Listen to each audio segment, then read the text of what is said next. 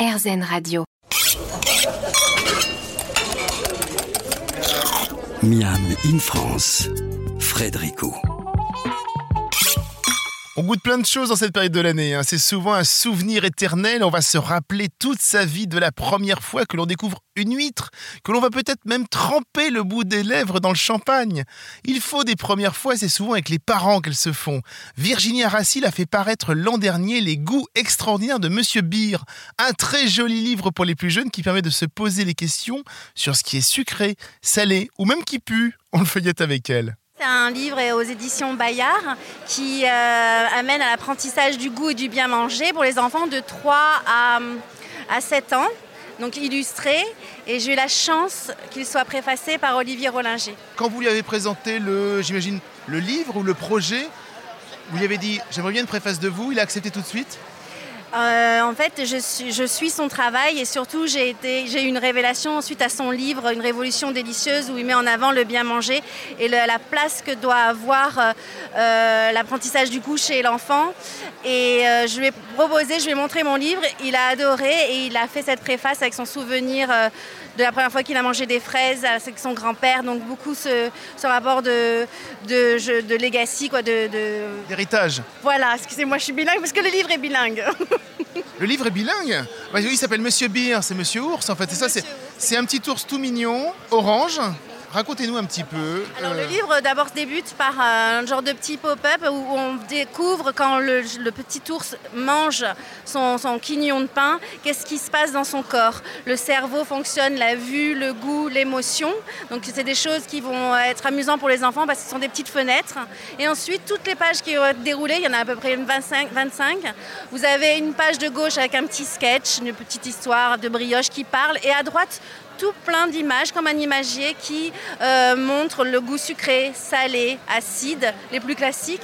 Mais on va aussi aller vers le fumé, le l'umami, le gras, tout ça illustré euh, avec beaucoup d'humour. C'est facile d'expliquer l'umami à des enfants?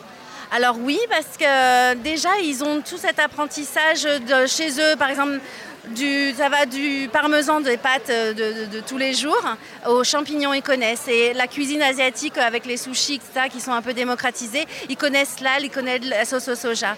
Un goût qui est difficile à comprendre, mais c'est euh, la macération, les goûts un peu spéciaux, ils ont compris. Alors, quelque chose d'assez étonnant aussi. Là, on peut voir épicé, gras, riche, frit et rôti, euh, fumé, donc vous l'avez dit.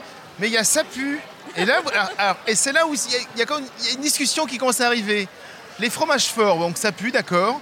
La truffe, ça pue la, truffe? Alors il paraît, après ça, dépend euh, de beaucoup de gens en fait, mais c'est vrai que par exemple ça pue quand je fais des ateliers pendant ce festival et je leur ai dit est-ce que vous aimez la raclette? Tout le monde était unanime, j'ai dit mais ça pue, hein. Alors, ils étaient comme ça un peu dubitatifs, oui mais on aime ça, donc euh, voilà. Et la truffe ça pue pour certaines personnes, c'est assez fort en fait. Ce livre aussi fonctionne là-dessus.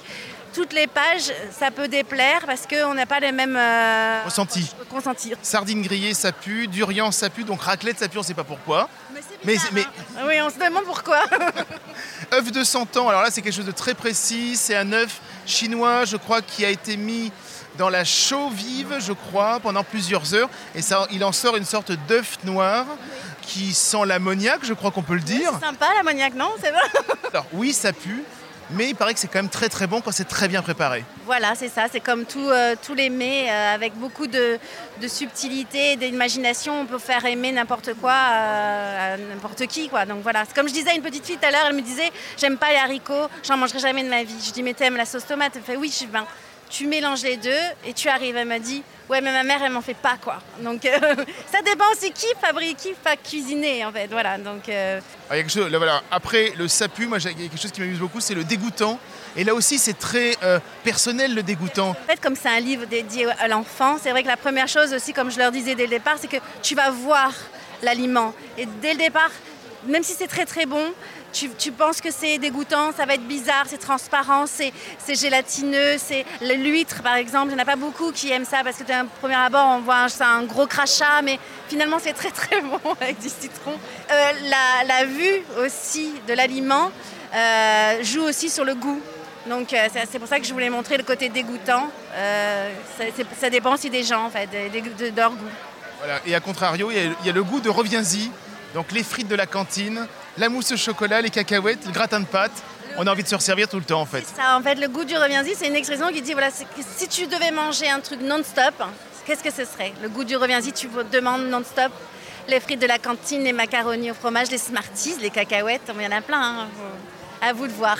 C'est tout vu Virginie. Dès le matin de Noël, on va régulièrement avec les enfants plonger dans votre livre. Petite pause et l'on revient pour parler livre de recettes, mais un peu étonnant, vous allez voir.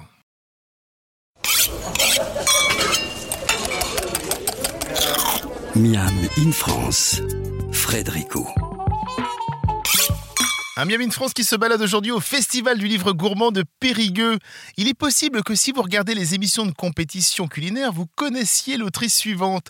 Chloé Charles est une chef spécialisée dans la cuisine végétale, éco-responsable, zéro déchet. Il y a quelques mois, elle a fait paraître Ma petite cuisine végétale chez A Éditions.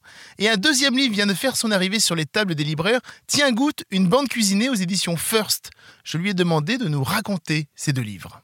Ma petite cuisine végétale, euh, c'est c'est Agathe, l'éditrice, qui m'a approché euh, pour euh, écrire un livre de, finalement, de recettes euh, à base de légumes euh, pour les enfants. C'est vrai que c'est dans l'imaginaire collectif, euh, les, enfants n'aiment pas les légumes, mais moi j'y crois pas trop. Euh, donc, euh, donc voilà. Et je trouvais ça cool de- de- d'avoir ces jolis dessins-là euh, et, de, et de pouvoir euh, rendre cette cuisine-là accessible aux enfants, surtout avec le prisme euh, d'une chef, comme c'est écrit sur la couverture, d'une chef omnivore. Moi je suis pas du tout végétarienne, mais j'aime beaucoup cuisiner végétarien et, et- et donner envie aux gens de cuisiner végétarien. Quoi. Comment est-ce que tu as travaillé avec l'éditrice justement qui est aussi illustratrice? Bah, c'est elle qui m'a approché, elle m'a proposé ce projet-là. Je trouvais ça chouette d'a- d'avoir des dessins. Moi, j'aime bien les illustrations, encore plus que les photos. Donc, euh, Et pendant le livre, je veux dire. euh, bah, en fait, c'est moi qui ai imaginé les recettes et puis du coup, elle les a, elle les a dessinées. Et c'est vrai qu'elle a tout de suite compris euh, ce que je voulais dire. euh, euh, et donc, elle a dessiné mes recettes finalement assez simplement. Donc, c'était chouette. Quelles ont été tes impressions quand tu as reçu les premiers dessins? Bah, c'est vrai que c'est- des dessins qui sont très mignons, quoi. Donc, donc c'est il y a une petite fille qui vient de dire ça il y a- il y a 5 minutes là, mais c'est vrai que c'est c'est doux, quoi. C'est c'est, choupi comme livre de cuisine, donc euh, donc c'est ça un peu la première impression que j'ai eue, ouais. Allez, maintenant on va parler de Tiens Goûte, une bande cuisinée. Alors c'est pas une bande dessinée, c'est une bande cuisinée euh, avec Tiffaine de Cointet. Raconte-moi un petit peu effectivement ce livre. Euh, alors, ouais, on est, on est co-autrice avec Tiffen. Euh, en gros, je voulais faire un livre de cuisine qui soit lu en entier. Et c'est vrai que c'est assez rare de lire un livre de cuisine en entier. Là, c'est le cas avec, euh, avec Tiens Goûte, parce qu'il y a une vraie narration, il y a- il y c'est drôle aussi. Qu'est-ce que ça veut dire un livre de cuisine entier? Ça veut dire qu'il y a plein de recettes mais qui sont toutes bande dessinée, en tout en bande dessinée, c'est ça? Non, en gros, j'apprends à, j'apprends à Tiffen à cuisiner euh, parce que c'est vraiment ce qui s'est passé. J'ai vraiment appris à Tiffen à cuisiner. Euh, mais euh, euh, avec comment cuisiner sans avoir besoin de recettes et c'est tout un parcours sur euh, qu'est-ce qui se passe dans ma tête quand je cuisine et un peu tous les chapitres qui me permettent d'arriver à une recette qui soit sympa et qui soit facile à faire chez soi. Ça, décomplexifie vraiment la cuisine. Euh, et ça pousse les gens à, recommencer à cuisiner de, manière agréable euh, sans, sans se poser trop de questions à la maison. Quoi. Le côté bande dessinée, qu'est-ce que tu penses que ça apporte par rapport à un livre de recettes que tu aurais pu faire autrement? Bah, en fait, euh, un livre, il faut lire des pavés de texte beaucoup. Et euh, moi, c'est pas forcément. euh, alors, sur des sujets qui me passionnent, oui, pourquoi pas. Mais sur des sujets qui me passionnent moins, et je suis quand même consciente que tout le monde n'est pas passionné de cuisine, j'ai pas forcément envie de lire des pavés de texte, donc ça peut être un peu rebutant. Et c'est vrai que la BD, elle, permet de faire passer énormément de messages parce que c'est agréable à lire et surtout là, il y a, quand même une, vraie dimension comique dans cette BD qui, qui fait que c'est sympa à lire, quoi. Et à partir d'où toutes les deux vous êtes dit tiens, euh, là je t'apprends à cuisiner, tiens on pourra en faire une BD Euh, en fait, c'est plutôt, euh, c'est plutôt moi qui ai pensé avant et on a cherché une éditrice, une éditrice n'importe quoi, une illustratrice. Donc on a trouvé, euh, on a trouvé Tiffen qui, qui nous a dit bah, pour dessiner une BD il faut un scénario. Et en fait, bah, en réfléchissant ensemble, on s'est rendu compte que bah, finalement euh, le, scénario il était tout tracé étant donné que j'allais lui apprendre à cuisiner et qu'on allait dessiner ce qui s'était réellement passé quoi. Donc vous avez travaillé comment? Vous êtes enregistré euh, sur une période et après tu as essayé de retranscrire un petit peu pour euh, créer les dialogues, ce genre de choses? Comment ça s'est passé? Non, on a, on, a, on a fait des sessions de cuisine à la maison. Donc moi je cuisinais, Tiffen dessinait. Et, euh, et, euh, et on, a, on a réellement vécu tous les chapitres, euh, quasiment comme ça s'est passé. Et, et ensuite on retranscrivait, il y a Raph qui est dans la BD aussi, qui est ma seconde de cuisine. et qui écrivait tout ce qui se passait, tous les, toutes les blagues, tous les dialogues. Et après ça, on, l'a, on l'a écrit comme un scénario et, derrière, Tiffen l'a redessiné une deuxième fois en fait. L'exercice change totalement par rapport à ce que tu as fait jusque-là. Tu as envie de recommencer ou alors c'est un one-shot et puis euh, peut-être il y aura d'autres choses qui se feront plus tard? Je sais pas trop, ça vient de sortir donc euh, pour l'instant je pense pas trop à ça. Euh, après, je parle de l'objet terminé. Je veux dire, une fois que l'objet est là, tu te dis, euh, c'était vachement bien, quoi. ah non, mais c'est génial. J'adore. Après, euh, là pour l'instant, je pense pas au deuxième. déjà, je kiffe, je kiffe l'apparition du premier. mais clairement, si on devait recommencer l'aventure, je signe direct, ouais. Et l'on accueillera le troisième avec toujours un grand plaisir. Petite pause et je vous propose un petit voyage dans la cuisine indienne, tamoul. À tout de suite.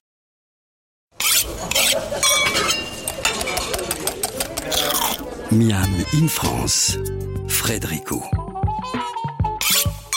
Elle fait partie des grandes cuisines du monde. Dans les grandes villes en France, il est rare de ne pas trouver plusieurs restaurants qui en font la cuisine indienne. Mais finalement, la connaît-on si bien? Dessinatrice, blogueuse, Jodie Nanas est d'origine indienne, mais surtout indienne tamoule. Dans ce très joli livre À la table d'une famille tamoule, recettes de mes parents, aux éditions alternatives, Jodie raconte ses souvenirs et autres recettes de sa mère. Euh, disons que c'est un projet que j'avais depuis plusieurs années, euh, de recenser euh, et de mettre sur papier les recettes de, mes parents, mais notamment de ma maman qui est excellente cuisinière et qui cuisine aussi beaucoup de, végétal. et moi j'adore le dessin, je dessine depuis petite. Et donc voilà, c'est très naturellement que ce projet est né de dessiner les recettes et les plats de, ma famille. Et c'est aussi un projet qui est né d'un constat qui est que bah, ce qu'on mange au restaurant aujourd'hui quand on va au restaurant indien, bah, c'est pas du tout ce qu'on mange à la maison. Euh, la communauté euh, tamoule, c'est la communauté la plus euh, représentée, la communauté indienne la plus représentée en France. Et c'est très frustrant de savoir que bah, cette communauté-là, elle existe, elle est là, mais au restaurant, elle est invisible. Donc voilà, c'est pour pallier à, cette absence que bah, je me suis dit que ce serait un beau projet d'avoir un livre de cuisine bah, qui parle de nous. Quelle est donc la cuisine indienne qu'on va trouver au restaurant? Alors c'est une cuisine qui est euh, alors pleine de préjugés. Alors c'est une cuisine qui est très commerciale aussi, donc on va miser sur les plats qui fonctionnent, à savoir le cheese naan, euh, le tikka masala, euh, ce genre de choses. Et en fait ça c'est des plats qu'on trouve un peu plus au nord. Alors le cheese naan apparemment c'est une invention purement française. C'est purement français exactement, tout à fait. C'est purement français et en fait on le retrouve pas du tout en Inde. Après il y a plein de, de plats en sauce et notamment les curries. Alors ça, quand on va en Inde et qu'on demande un curry, en fait, on va nous regarder avec des yeux ronds, donc ça ne veut rien dire.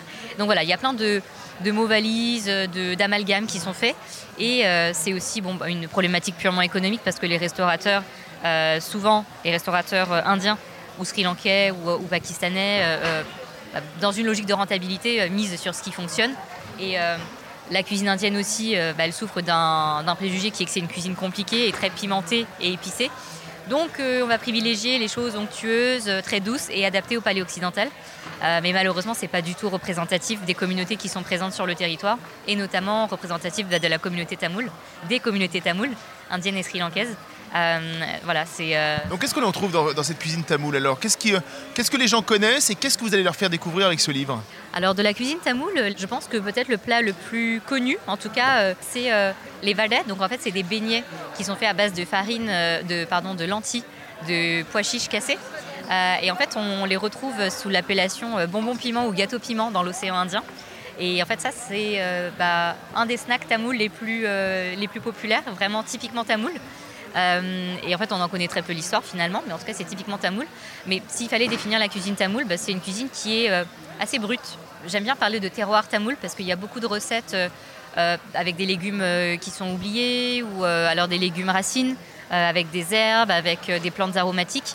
Euh, c'est une cuisine qui est connue pour être très diététique aussi.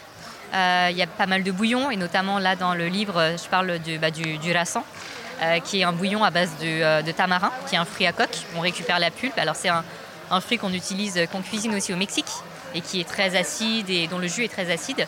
Voilà, c'est une cuisine qui est connue pour être très digeste. Alors parfois, elle peut être épicée, pas forcément pimentée, euh, mais j'aime bien dire que c'est une cuisine assez terreuse et assez euh, brute de décoffrage. Quand vous avez dit il y a quelques secondes que c'est une cuisine de terroir, est-ce que ça veut dire que nous, les produits qu'on va pouvoir trouver en France, vont s'adapter à ce terroir-là?